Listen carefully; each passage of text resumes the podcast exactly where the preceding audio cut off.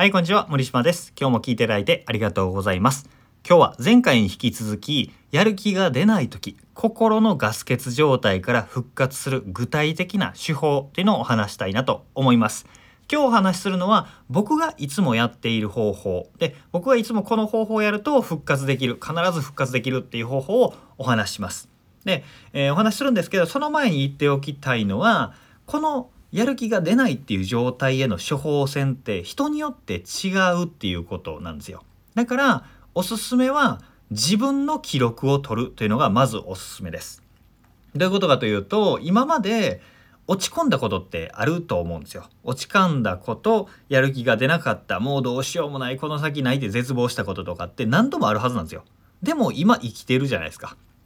今生きてるしまあまあ元気にやってるわけですよね。っていうことはもう未来がないって絶望したりとかもう動けないダメだって思ったとこから必ず復活してるわけです何回も。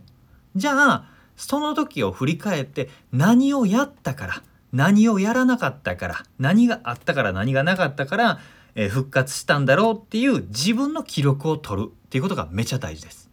でこれは僕はこういうことをおすすめしコーチングとかでもおすすめするし、えー実際自分でもやってきて僕がいろいろ記録を取って僕の場合この方法っていうのが具体的に役に立ちましたよっていう例をお話しするんですけどこれは例でしかないので、えー自分なりにね自分の過去の状況だったりこれから経験する絶望した時にどうやって回復したかなっていうことを記録を取って自分なりの処方箋っていうのを作ってみてください。では例として、えー僕の回復方法をお話したいなと思います。まあこれはそのまま使える人も多いと思います。で、えーまずプチ打つのねプチ打つ状態やる気が出ないっていう時にやる方法っていうのは、えーまず一つ目はただただ自分を甘やかすっていうことですね。仕事は完全に横に置いて、えーゴロゴロダラダラ寝たり、えー漫画読んだりお散歩したり YouTube 見たりまあお酒飲んでた時はお酒飲んだりしてましたね。今はもう飲まないんですけどまあ、えー今だったらケーキ買いに行って美味しいケーキ食べるとかそういうことですかね、えーそういうふうに、えー元気をチャージするっていうことですね。まあガス欠だから、えガソリン入れようよっていう感じです。ただただ。え休みたいっていう体と心のサインに対して休みますっていう対処法ですね。これすごい単純なんだけど、え頑張っちゃいがち。頑張り屋さんは結構ね意識が盲点だったりするのでまあ休むっていうことですね甘やかすあ甘やかす？合ってるか甘やかすってことです。そしてもう一つ、えー仕事とお金について考えるっていうことが大事です。えーなぜかというとぐうたらしているとは言っても日ご日々の仕事は待ってくれないわけじゃないですか。えーでもできるだけ自分を甘やかすっていうことをするのはおすすめなんですけど、えーメッセージやメールのどうしても返さなきゃいけないやつだけ返すとかね、えーまあこれを送らし納期を遅らせていいものは遅らせてもらうとかそういう最低限の仕事だけをやるっていうことをやるわけですね。あのお金については近々の入出金を確認するここ先3ヶ月とか、えー今月の入出金来月の入出金ここ3ヶ月から半年くらいの入出金を確認します。でお金の勘定をしましょう 貯金がない人あんまりない人は特にですね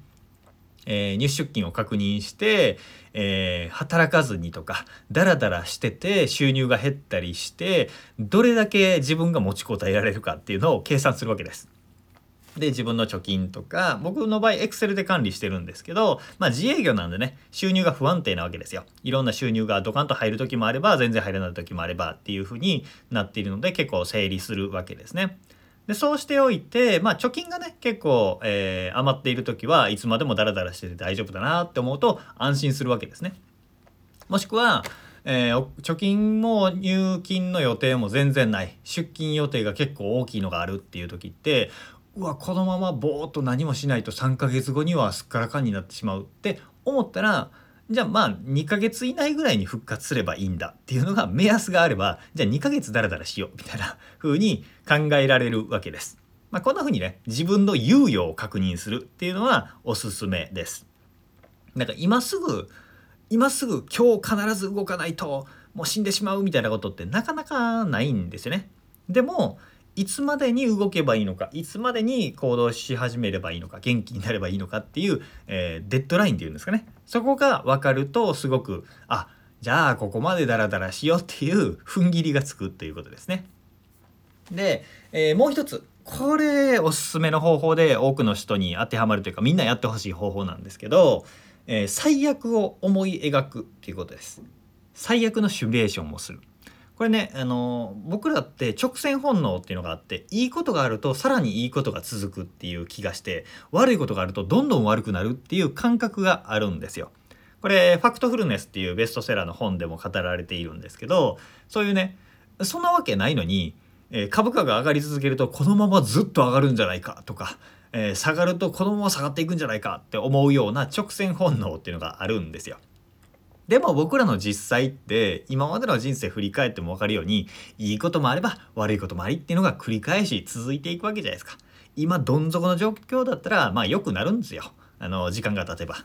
で、えー、なんだなんで、えー、子供も悪くなるっていうことはないんだけど僕らの恐怖の本質っていうのはどこまで落ちていくのかわからないっていうそこが見えないことなんですね。なんで、えー、自分が今落ち込んでいるやる気がないダメ人間になっているっていう場合はこのままダメになり続けたらどうなっちゃうんだろうっていうのをシミュレーションしてしまうっていうことです。これちょっと一瞬怖いんですけど身体的に精神的に経済的に立ち行かなくなってしまったらどうなるのか。えー、まあ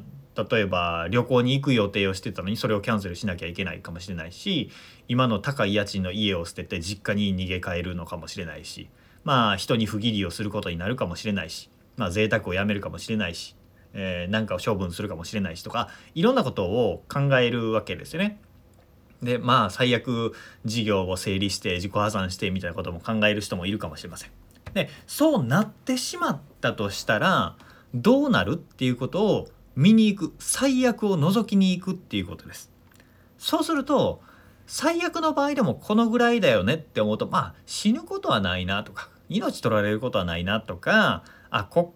最悪の状況になった後にあこうすればまあまあ生きてはいけるなみたいな風に考えると、えー、楽になってくるんですよ。意外なことにそこが見えるとやる気が湧いてくるっていうのはね僕らの不思議なところなんですよね。どこまで落ちていっちゃうかわからないっていう不確かさはめっちゃ怖いんですよ。なんで、えー、そこを見て見に行く最悪をシミュレーションするっていうのは是非おすすめです。で今日お話したように自分を休めて、え、ぐうたらさせるっていうことだったりとか、えー、仕事とお金の納期のことだったりお金をどこまで、えー、お金はどこまで持つのかっていうシミュレーションをしたりでこのままダメ人間のままだったら、えどうなってしまうのかっていう最悪のシミュレーションをしたりっていうことを僕はね、え、その3つをすると大体回復するんですよね。まあ大丈夫だ俺は大丈夫だっていうふうに思えるとふっと気が楽になってムクムクっとやる気が湧いてきたりするわけです。まあ1日で終わることもあれば3日1週間かかることもあるんですけどまあこのぐらいをすれば大体やる気が出てきたりとか楽しく過ごせるようになるっていう方法ですね。まあ今日話したのは、まあ、僕の方法なので参考にしていただいて。